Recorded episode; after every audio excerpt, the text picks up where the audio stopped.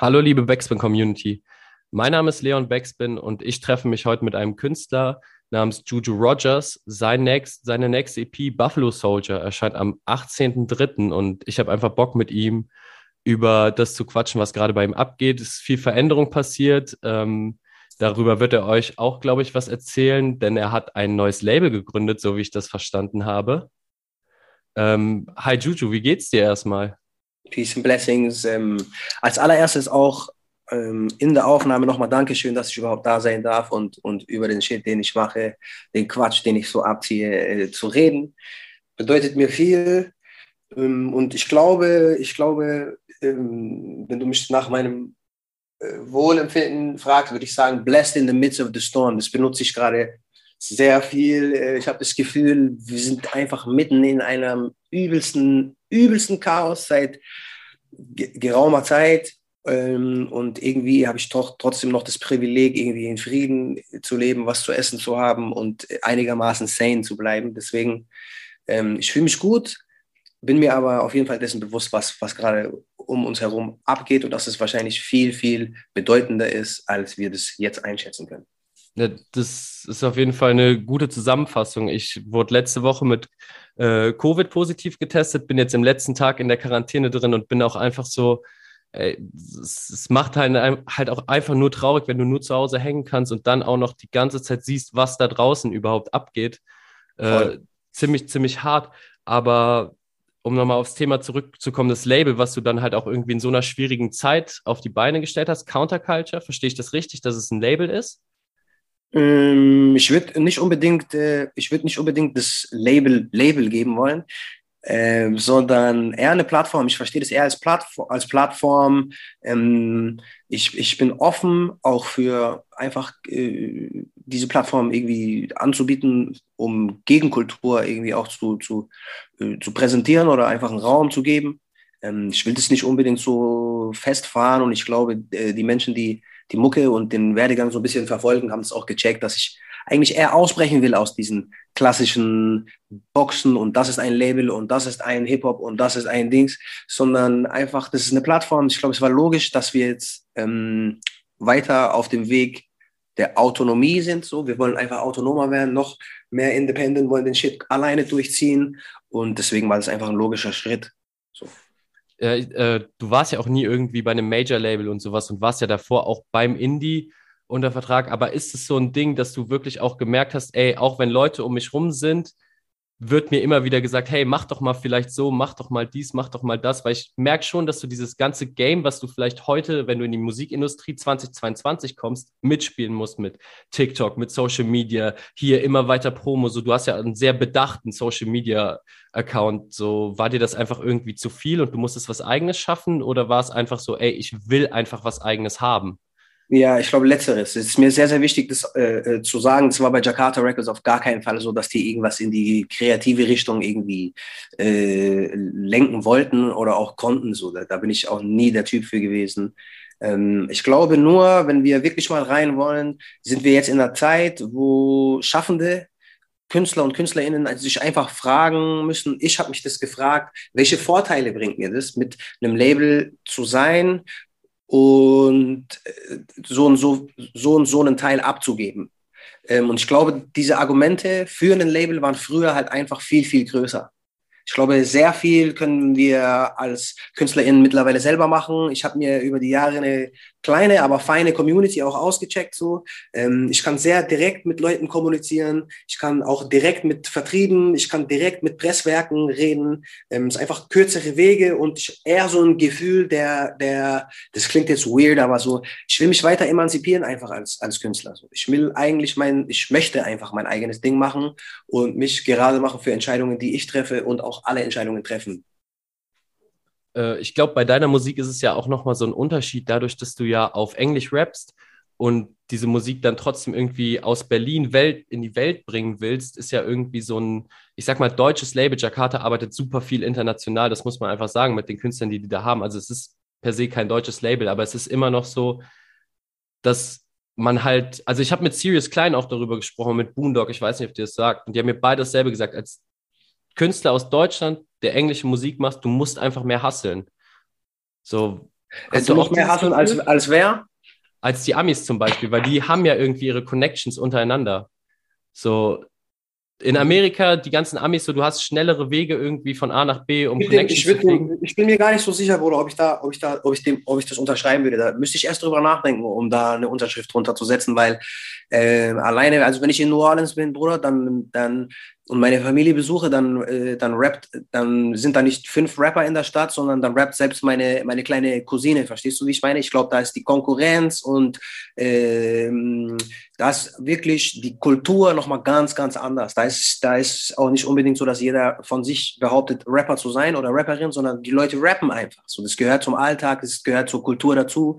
Dementsprechend bin ich mir da gar nicht so sicher, ähm, ob, ob das, ob das unbedingt schwieriger ist oder ob man mehr hasseln muss. Was ich weiß ist, man muss hasseln. Und was ich auch weiß ist, man muss einfach die Karten richtig spielen, glaube ich. Ähm, was ich damit sagen will ist, ich glaube, es wird tatsächlich schwer, wenn ich, wenn ich, wenn ich einer amerikanischen Audience äh, versuche, ein amerikanisches Narrativ zu verkaufen. So. Weil die checken halt natürlich so, nein, dann höre ich mir halt einfach einen Rapper aus LA an. So. Wenn ich aber einen Mehrwert schaffen kann, einen kulturellen Mehrwert und, und sozusagen einen anderen Blickwinkel reinbringen kann, der aber eine ähnliche Sache beleuchtet, ich glaube, das kann dann so ein Geheimrezept sein und muss nicht unbedingt die Sache schwieriger machen. Hm, aber das ist halt auch so spannend irgendwie an deiner Musik, weil es gibt ja nicht so diese, diese, also ich würde ich würd behaupten, das klingt so groß, aber du machst Weltmusik. So, du machst keine Musik, die einfach nur für Deutschland, die nur für Amerika ist. So, das ist einfach Sachen, die jeden irgendwie auf dieser Welt interessieren können und die auch für jeden irgendwie einen Mehrwert liefern. Ähm, du selber bist ja in Schweinfurt aufgewachsen, was ja konservatives Bayern ist, aber auf der anderen Seite halt so diese US Army Base Vergangenheit hat, wo du auch groß geworden bist. Äh, wie war da irgendwie so diese Kulturdifferenz und trägst du die immer noch in dir irgendwie so auf der einen Seite sehr viel amerikanisch geatmet zu haben und auf der anderen Seite aber halt auch dieses konservative Bayern-Leben mitgelebt hast? Ähm, ja, also als erstes würde ich gerne sagen, wir sind keine Bayern, Bruder, wir sind Franken. Das ist ein kleiner, aber ein feiner Unterschied und das ist den Leuten da unten echt auch wichtig. So. Ja, das kann ich äh, als NRWler bin ich da sowieso raus. Deswegen. Ich sage das natürlich mit einem Schmunzeln, aber das ist den Leuten da unten echt wichtig. So. Äh, sowohl den Bayern als auch den Franken. Aber ja, klar. Also, das ist meine Heimat, das hat mich geprägt. So. Ich bin mit, mit hm, wir haben das jetzt so binary aufgemacht, so binär in, äh, das oder das, aber es gab ganz viele andere Einflüsse noch. Also, ich würde erstmal sagen, das ist eine, eine Industrie, eine Arbeiterstadt. Ähm, das heißt, es ist auch nicht so typisch bayerisch einfach. Das sind einfach Arbeiter gewesen immer. Ähm, dann gab es eine krasse türkische Arbeitsmigration in den, in den 70ern, 60er. Ähm, und dann kamen die Amerikaner. Das heißt, die Mischung, die da war, war in den, in den Mitte, Mitte, Ende 90er so, wo ich klein war, einfach wunder, wunderschön und hat mich übertrieben geprägt. Es war gar nicht so konfliktreich, äh, sondern eher, ja, wir waren halt die Amis da. Also es, es, hat keine Rolle gespielt dort, weil wir alle verstanden haben, es ist ja eine Kleinstadt, ja? wie das abgeht und warum das so ist, wie das ist. Ähm, aber heute würde ich schon sagen, dass es genauso auch noch eine Rolle spielt und, und meine Sozi Sozialisation, ähm, auch was ich verlernen musste oder was ich verändert habe in meiner Denke und so, das hat ja trotzdem alles mit dem Ursprung so zu tun. Also äh, ich weiß nicht, ob ich die Frage jetzt gut beantwortet habe, aber ja, das spielt natürlich eine, eine, eine Rolle, aber das ist für mich überhaupt kein Konflikt in irgendeiner Art und Weise. Entweder das eine oder das andere. Ähm, ich habe das Glück, dass ich in vielen Welten einfach äh, marschieren kann, ohne dass, ohne dass es großartig auffällt. Aber war das dann auch irgendwie so der Blueprint dazu zu sagen, okay, ich mache definitiv auf Englisch Musik und ich mache Musik, die über Deutschland hinausgeht? Oder kam das auch irgendwie von anderen Einflüssen? Hm, sowohl als auch. Also ich glaube, zum einen müssen wir uns ehrlich eingestehen, ähm, das ist heute vielleicht anders, müsste ich auch erst drüber nachdenken, aber Deutsch-Rap war auch, als ich angefangen habe zu rappen, Bruder, das jetzt nicht das heißeste Ding, was man machen kann auf der Welt. So. Damit habe ich mich nie identifiziert. Das war ein sehr so Agro-Berlin-lastiges Stuff. So, das war überhaupt nicht meine Mucke. Das hab, damit habe ich nichts zu tun gehabt. Ich kam ja sowieso, wir haben ja sowieso früher alle amerikanischen Rap gehört. So. Äh, und zum anderen, auch da, da gab es ähm, so viele Crews und von so vielen Nation Nationen, aber alle haben auf Englisch gerappt, oder? Also die Albaner haben auch auf Englisch gerappt, so. Also das war überhaupt gar keine Frage, weil die Wahrnehmung von Rap, Rap ist auf Englisch. Ich habe Musik, meine Sozial Sozialisation in Musik ist auch auf Englisch. Ähm, ich habe nie so äh, das, das, das, diese Connection zu deutschsprachiger Musik ähm, gefühlt, muss ich ehrlich zugeben. Es war einfach nie eine richtige, eine Frage für mich so. Ja, das, das merkt man deiner Musik ja auch super an und ich finde, das hat diese, ich sag mal, englischsprachige Musik auch Deutschland immer sehr an sich, dass sie nicht irgendwie an Trends gerichtet ist, sondern dann doch sehr viel mitnimmt, was einfach von überall herkommt, sehr viel Soul-Influence und sowas. Und gerade bei dir, ich meine, du spielst selber Trompete und ich, du hast in einem anderen Podcast gesagt, so, du hast früher nur Soul-Musik gehört, bis dein Dad dir irgendwie Curtis Blow gezeigt hat. Ähm, dann ist es ja irgendwie einfach nur, nur logisch als nächsten Schritt zu sagen, okay, ich mache die Mucke, die mich halt auch als Kind irgendwie beeinflusst hat und nehme die mit und mache was Neues draus und bringe meinen eigenen Turn dazu. Voll. So. Voll würde ich auch so, würde ich auch so sagen. Auch ähm, ich würde vielleicht einen kleinen Impuls setzen wollen, und, und indem ich sage, Bruder, so weit entfernt ist es gar nicht. Und das ist genau dieses Kastendenken, von dem ich oft rede. Also ich meine, Hip-Hop entsteht doch aus Soul, aus Jazz, aus Blues. Like, Im schlechtesten Falle sind es Cousins so. Weißt du, wie ich meine? Also wir sind doch close. Also das entsteht ja daraus und äh, hoffentlich entwickelt sich das auch noch weiter. Ähm, aber ja, all das hat mich beeinflusst und beeinflusst mich auch bis heute. Und hoffentlich können die Leute, die die Mucke dann hören, auch diese Einflüsse, ähm, diese Einflüsse bemerken und raushören. Aber ja, mir ist schon wichtig, dass ich aus, aus ein Instrumentalist bin und aus wirklich der Musik komme und genauso auch einen Approach habe. Ähm, wir haben immer Musiker, also Instrumentalisten äh, auf den Beats, wir haben auf den Alben immer übertrieben detaillierte äh, äh People, die am Start sind und einfach in Real Life Musik spielen das gehört für mich dazu, aber das ist jetzt nicht, das eine ist Jazz und das andere ist Hip-Hop. So, das gehört für mich einfach irgendwie dazu in meiner, in meiner, in meiner Wahrnehmung von, von, von dem, was ich mache. So. Das merkt man ja auch, wenn man sich irgendwie jetzt so deine Single-Auskopplung angeguckt hat. So zu Buffalo Soldier ist ja nicht mal irgendwie so ein Musikvideo entstanden, sondern es kam halt eine Live-Session, weil du machst halt irgendwie Musik, die die man, die man anfasst, die nicht irgendwie im Studio entsteht, sondern da sind mehrere Köpfe dahinter, die irgendwie alle, alle so ihr, ihr eigenes Instrument mit zugeben und im Endeffekt entsteht da halt irgendwas, was live performt wird und nicht irgendwie so, wo Play gedrückt wird und das war's dann. Voll, voll. Ähm, und das Ganze merkt man ja auch irgendwie so in den Texten, die du behandelst, weil du hast ja auf jeden Fall sehr stark politische Texte, aber auf der anderen Seite auch sehr viel Spiritualität drin. Und das ist mir irgendwie aufgefallen, wenn wir über den Titel reden, Buffalo Soldier. So dahinter steckt ja natürlich ein unfassbar starker Begriff, ist, glaube ich, aber für die meisten vielleicht auch hier in Deutschland so ein Begriff geworden durch den Bob Marley-Song. Und ich habe da irgendwie diese Parallele entdeckt, wo ich mir so dachte, ey, so Bob Marley hatte genau das Gleiche, ein unfassbar politischer Dude, aber hat irgendwie diese komplette Spiritualität mit reingebracht. Hast du das Gefühl, dass du das wirklich auch einfach mitgeben willst oder ist das einfach so ein unbewusster Prozess von den ganzen Sachen, die du halt irgendwie selber konsumierst? Letzteres, Bruder, ja. Genau auf den Punkt gebracht. Es sind die Menschen, von denen ich lernen darf. Es sind Dinge, die ich lesen darf.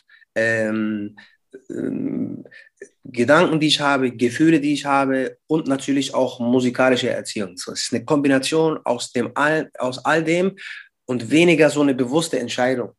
Ähm, mir wird oft nachgesagt, mein Bruder, dass ich politische Musik mache und ich habe Hip-Hop eigentlich immer als politische Musik verstanden. Also deswegen tue ich mir da manchmal schwer und vielleicht auch der Fakt, dass ich mittlerweile verstanden habe, ähm, welche Position ich in dieser Gesellschaft innehabe und dass Rap mir auf jeden Fall ein Sprachrohr gibt. Und wenn ich, wenn ich einen Song mache, wenn ich mich auf die Straße stelle und irgendwas sage, so, Bruder, mir hört doch keiner zu. Aber mittlerweile sind wir an dem Punkt, dass ich kann einen Song machen und dann weiß ich, ein gewisser, äh, eine gewisse Anzahl an Menschen hört sich das an und also hört sich das wirklich an. So.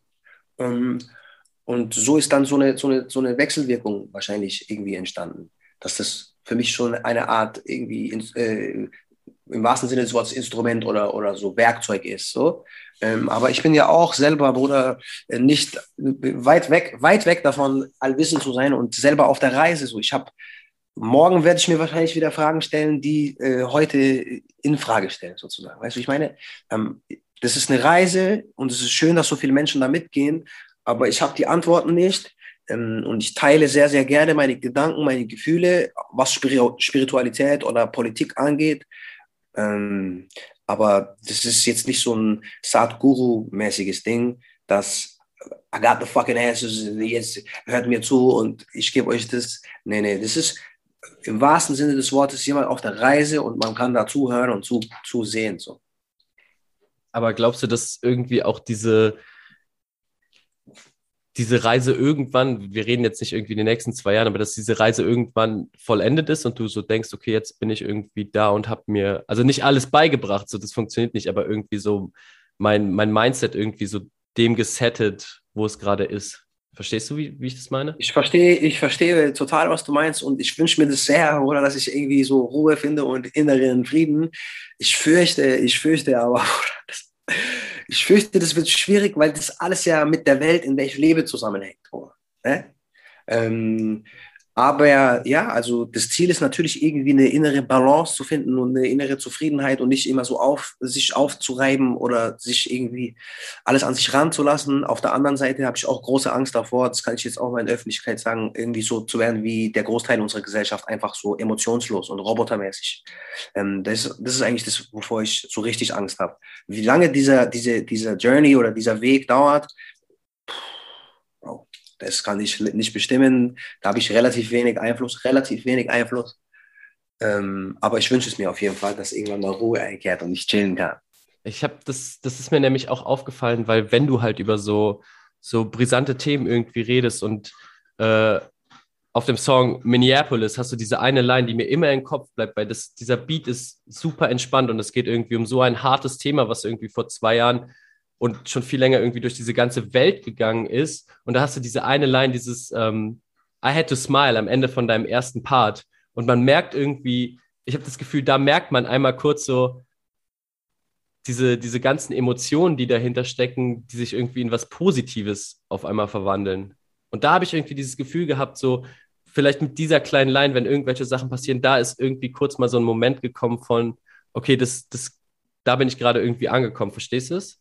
Ich verstehe, was du meinst. Ich muss dich aber leider enttäuschen. Leider nicht. Ey. Leider bin ich nicht angekommen.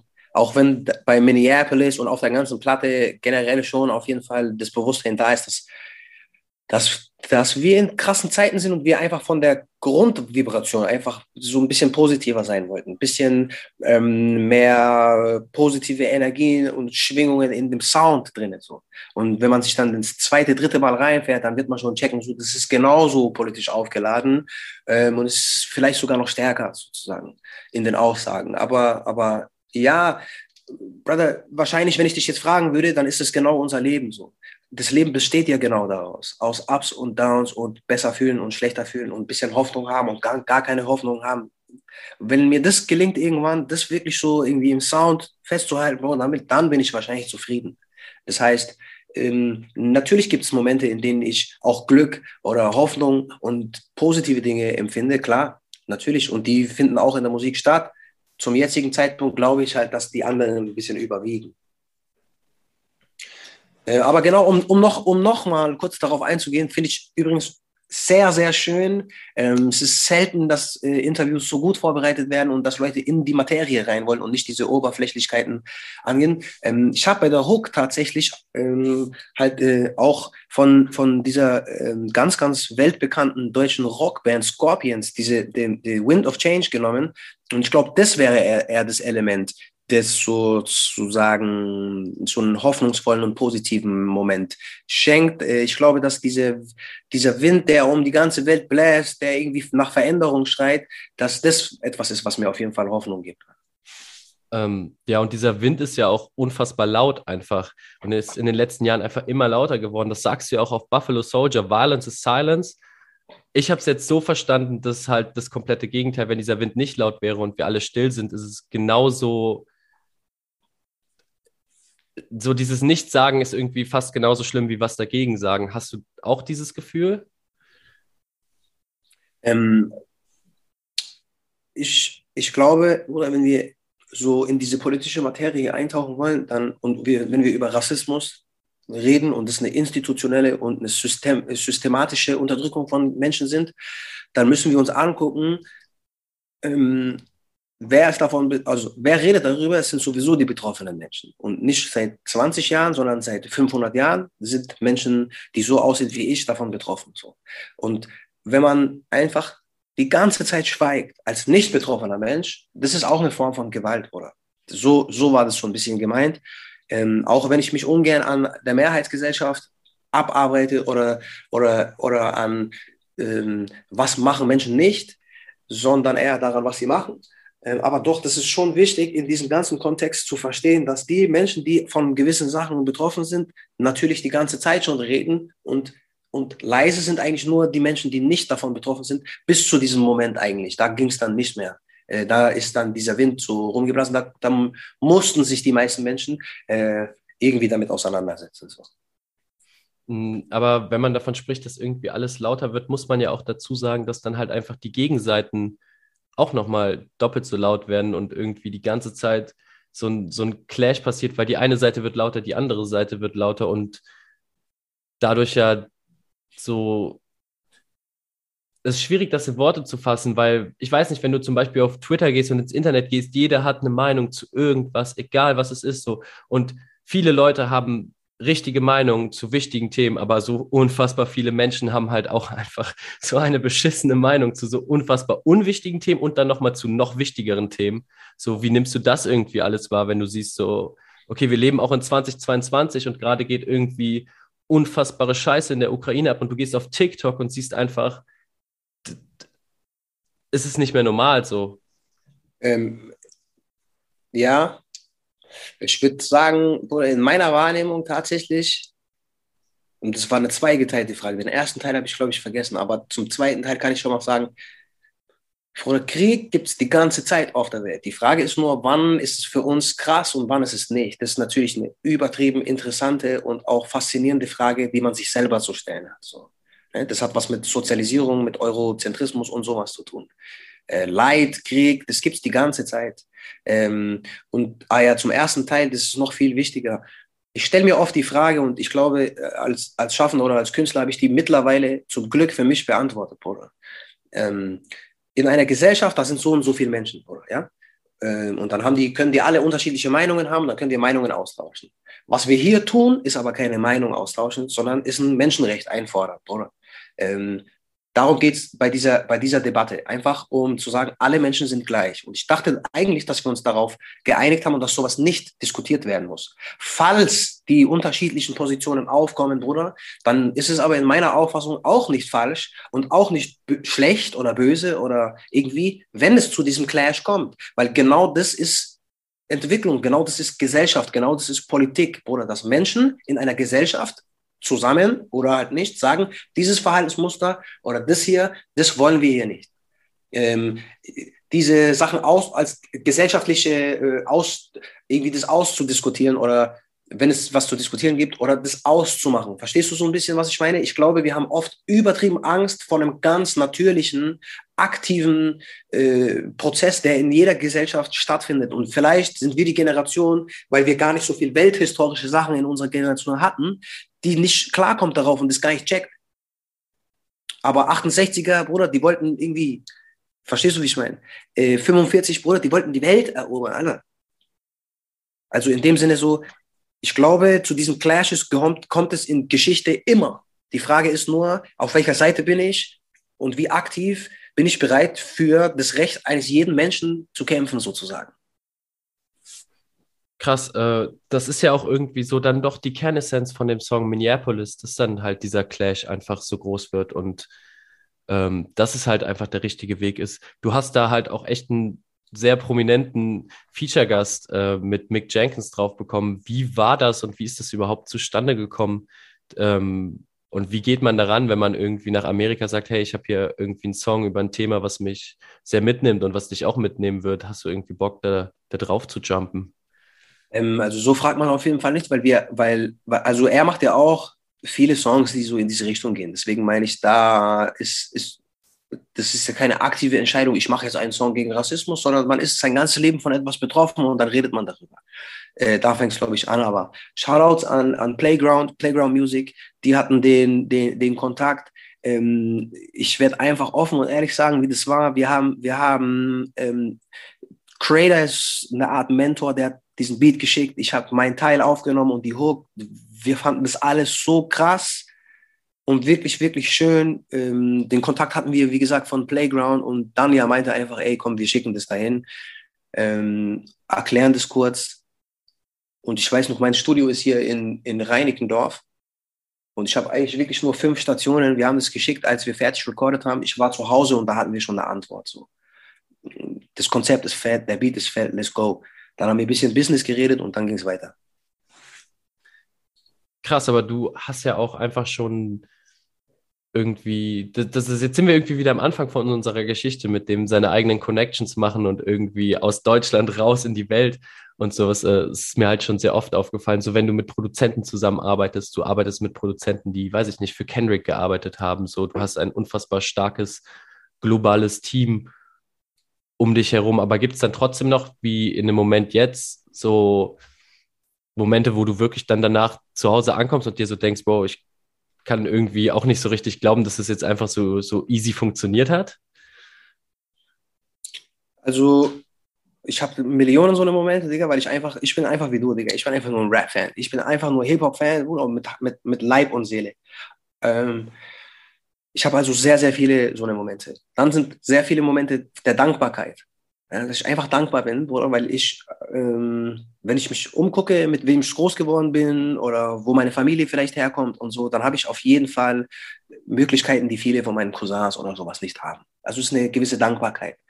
Aber ich will auch nicht hier sitzen und sagen, dass es alles so easy und so leicht ist, dass man einfach ja irgendjemand schreiben muss und dann wird es schon. Sondern ich habe schon auch meine Dues gepaid, Bruder, und ich habe schon auch kassiert und ähm, ich habe schon vielleicht auch äh, auf Dinge verzichten müssen, weil ich eine gewisse Position habe und ich glaube, die Industrie weiß auch meine Position, warum jetzt nicht äh, XY-Firma mir 20.000 einfach überweist und sagt, ey, wir wollen das, wir wollen das representen, so mäßig.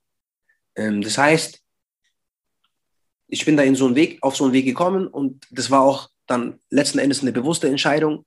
Das ist ein harter Weg, ein sehr, sehr äh, Capleton sagt ruggy road, eine sehr, eine sehr, so, ein sehr steiniger Weg, so.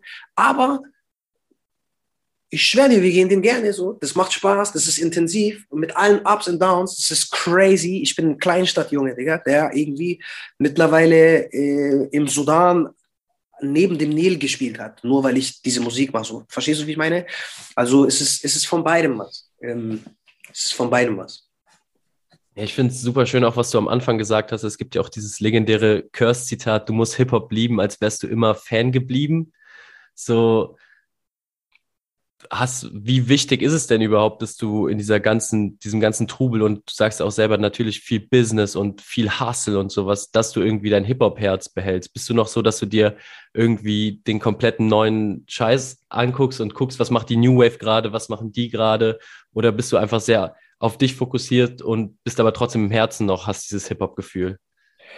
Ähm, ich glaube, ich glaube, hm, wie soll ich das sagen? Also, ich glaube, ich bin einfach erstmal Hip-Hop so. Das klingt irgendwie komisch, aber ich, ich lebe das schon sehr gerne und ich verstehe meine Welt auch in diesem Hip-Hop-kulturellen Kosmos. So, ja. Ähm, ich bin hängen gebliebener Hip-Hop-Nerd auch. Mir gefällt einfach auch dieses Genre an sich, diese Kultur, diese Subkultur. Und weil du Curse vorhin gesagt hast, frag doch einfach Curse, was passiert ist, als ich ihn gesehen habe im Laden, Bruder. Ich habe gearbeitet und da war er da, dann habe ich den diesen Hip-Hop-Fan halt einfach angesprochen und gesagt, ey, fetter Shit, viel von dem Shit hat, hat mir Spaß gemacht, obwohl ich gar keinen Deutschrap höre. So. Also ähm, ich bin immer noch Fan, vielleicht mit dem heutigen Bewusstsein sogar noch ein bisschen mehr, weil ich Bock habe, Bruder, wir sind erst 70 als Hip-Hop. Das ist gar nichts. Das ist ein Baby. Ich habe richtig Bock zu sehen und dabei zu sein, wie sich das Ding noch irgendwie entwickelt. Das hat in 70 Jahren die ganze Welt einfach erobert. Auf crazy. Weil da irgendwelche Leute in der Bronx und in Harlem gesagt haben, ey, wir machen jetzt dieses neue Ding so. Ey, die meisten Musikrichtungen und Genres und Kulturen sind übertrieben alt. Wir sind noch jung. Ich bin, ich bin gespannt und so verliebt noch in Hip-Hop, dass dass, dass ich gespannt bin, was, was entwickelt sich daraus? Was wird es? Hm. Aber wenn man Fan ist, dann muss man auch in vielen Situationen bestimmt auch mal sagen, so, okay, gerade kotzt mich Hip-Hop einfach nur an. Hast du auch diese Momente? 100 Pro, na klar. Na klar, natürlich habe ich die. Ähm, ich, ich, also ich höre jetzt, ich konsumiere jetzt auch nicht so krass viel Hip-Hop, muss ich dazu sagen. Ne? Ich habe da meinen, meinen so selektierten Shit, den höre ich, aber ansonsten höre ich viel anderen Shit einfach. Ähm, klar, natürlich gehört doch auch dazu, zu sagen, nee, nee, nee, nee. Auf der anderen Seite mm, ist ja so viel draußen, Bruder, dass man, also wenn ich etwas jetzt beschissen finden würde, so, dann müsste ich das jetzt mir auch nicht unbedingt reinziehen. Kann mir einfach was anderes anhören. Ich habe vielleicht manchmal so mit der Grundhaltung einfach von Hip-Hop ein bisschen Probleme. So. Ähm, aber auch da arbeiten wir dran, Bruder. Auch da arbeiten wir dran. Ähm, das finde ich auf jeden Fall ziemlich, ziemlich spannend, weil ich habe auch immer so eine Frage, die ich eigentlich jedem äh, jeder Künstlerin und jedem Künstler am Ende stellen will. Und das ist eigentlich nur ein Statement, was danach kommt und es muss gar nicht viel dazu gesagt werden. Aber hast du ein Album deines Lebens? Boah.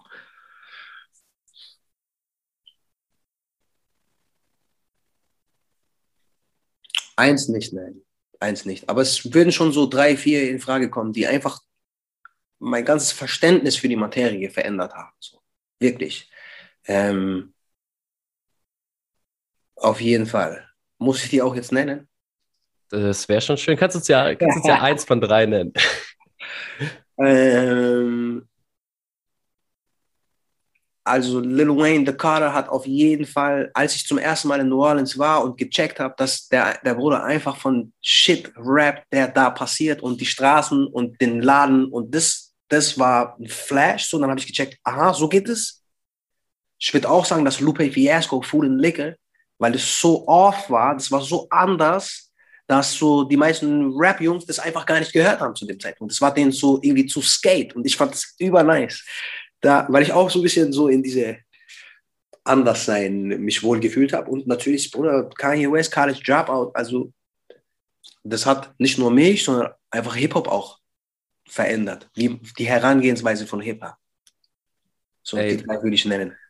Ähm, vielen, vielen Dank auf jeden Fall für den Input und dazu würde ich dann vielleicht noch an die Hörer da draußen sagen, gönnt euch auf jeden Fall die Buffalo Soldier EP am 18.03. von Juju yes. Rogers, weil da werdet ihr auch auf jeden Fall viel mitnehmen. Einen unfassbar nice Sound. Nochmal von meiner Seite, ey, vielen, vielen Dank für dieses Interview. Vielen Dank für die Musik, die du machst. Ich glaube, in dieser schweren Zeit und generell irgendwie es ist einfach ein guter und wichtiger Input für alle Menschen da draußen. Deswegen hast du noch irgendwelche letzten Worte? Äh, meine letzten Worte sind Danke. Ich kann mich nur bedanken für Leute wie euch, die sich damit beschäftigen und die äh, sich das anhören, die sich damit auseinandersetzen. Ähm, es sind crazy times, aber Rebel Music, wir müssen, wir müssen, wir müssen.